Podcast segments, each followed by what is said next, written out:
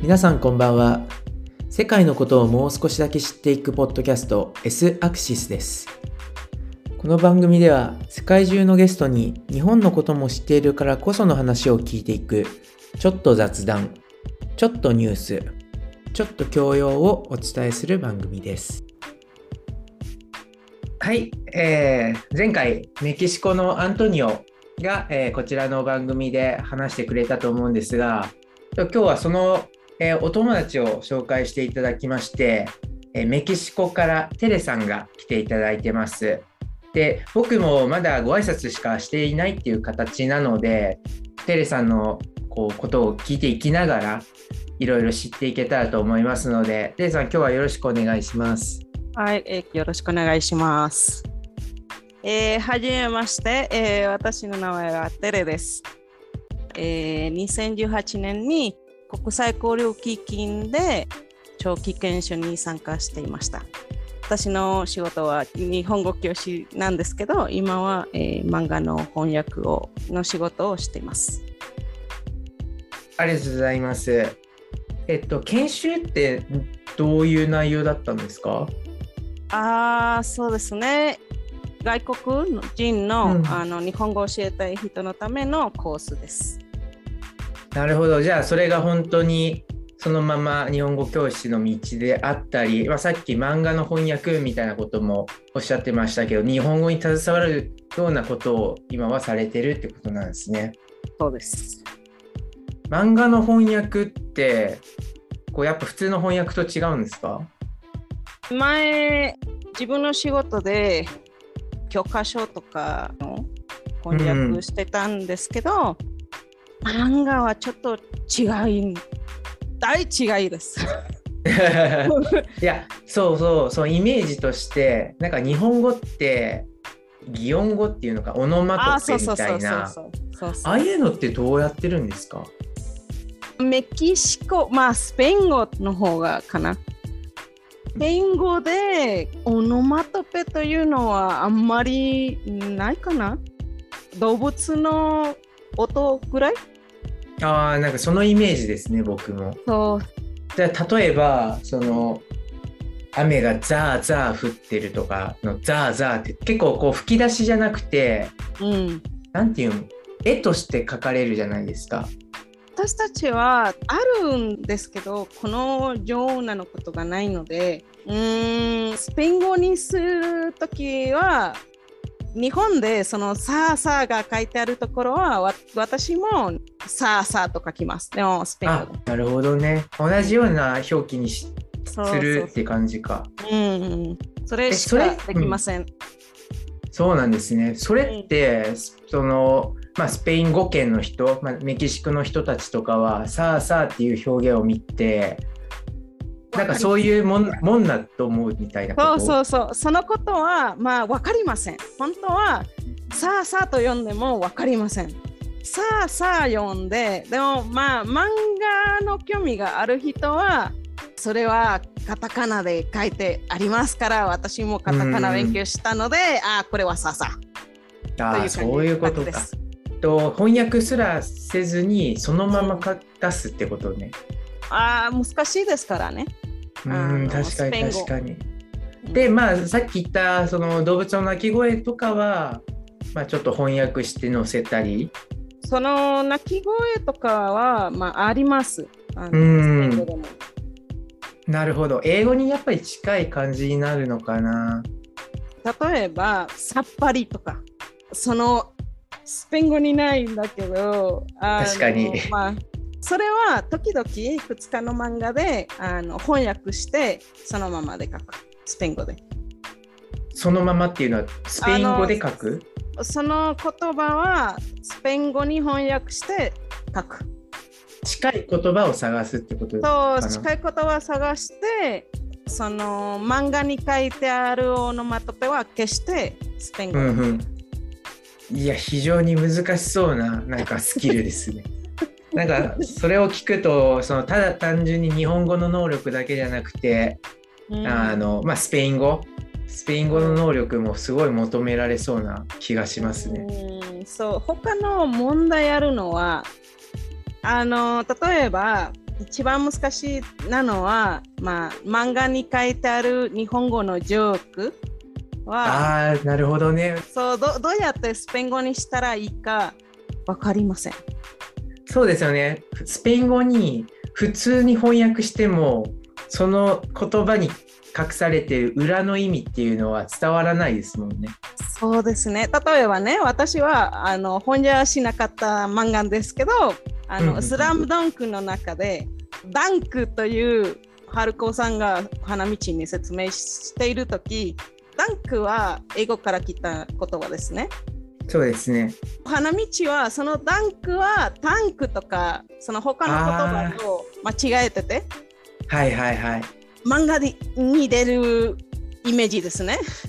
なんか言葉遊びですね。日本語での言葉遊び。そうそうそうそれそれはもう難しい本当に難しいです。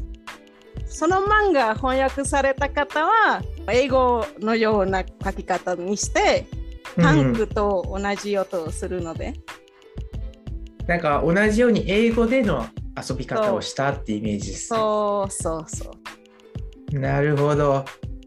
英語とかはね、まだ漫画が結構翻訳されてる作品数も多いから、他の作品だったらどうだろうって見れると思うんですけど、うん。スペイン語に翻訳されてる漫画の数って多いんですか？それともこれから増えてきてる？今私の部屋の中でいろいろなスペイン語の翻訳ああるんですね。そうたくさんあります。イタリアにある会社はイタリア語で翻訳してから他の国にも来ててここにも会社もあって、うん。そ、の会社は今は多分100冊出しています。なるほ1ヶ月にどね。100冊ぐらい出ていますさんあります今今人気になっていますそうなんですね。漫画文化ってメキシコで昔からポピュラーだったのか、最近の話、その2000年ぐらいに初めての漫画が出てきました、メキシコで。その作品名って分かったりするんですか？ドラゴンボール。あ、ドラゴンやっぱりそこなんですね。そこからです。ルとセイントセイヤは漫画出ています。そうですよね。なんかね、僕も外国の人、なんかよくセイントセイヤ知ってるなって思うこと多くて、あ、やっぱり翻訳されてたっていうのが始まりだったんですね。私の子供の時代は主にドラゴンボールだった。でそれに比べると今はもっと子供たちなのかなタターゲット？メイン層はやっぱり若い子たち？あ子供じゃなくて多分な高校生大学生。今は、うん、呪術廻戦とあの東京リベンジャーズが、まあ、人気になっていますね。じゃあ本当まさに日本の高校生と同じ年代の人たちが漫画に親しみ始めてると。うん、漫画の翻訳を始めたきっかけって何かあったんですか？まあ漫画が大好きです。シンプルで非常に分かりやすい。うん、なんかその私はアニメが好きで日本語の勉強を始めてアニメ見てあこの漫画欲しいと思ってそこから漫画集まってきました日本の漫画も買ったことあるので面白いと思いましたえちなみに漫画って別に日本だけじゃないと思うんですけどこうメキシコでも漫画っていうのを作られたりするんですか？いわゆるアメリカだったらアメコミみたいな。メキシコにも漫画みたいに描く人たちはいるのかなとい今はまあ増えてきたという感じ？でも前は初めて売った漫画の会社？はうん自分の漫画持っていました。でも漫画じゃなくてコミックの方がの感じ？そうか文化はやっぱどこも人気なものは人気だなっていうのがなんか話聞いてて感じましたね。とあのここからの文化は多分漫画アニメとかよく見られます。ちょっとみんな興味持ってて。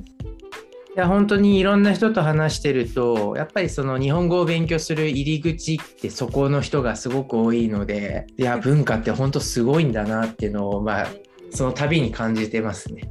うん、そうですね。私もそれを思います。とちょっと話変えますね。と実はアントニオから紹介された時に、まあ、日本のあるものが好きっていうふうに聞いてたんです。うん。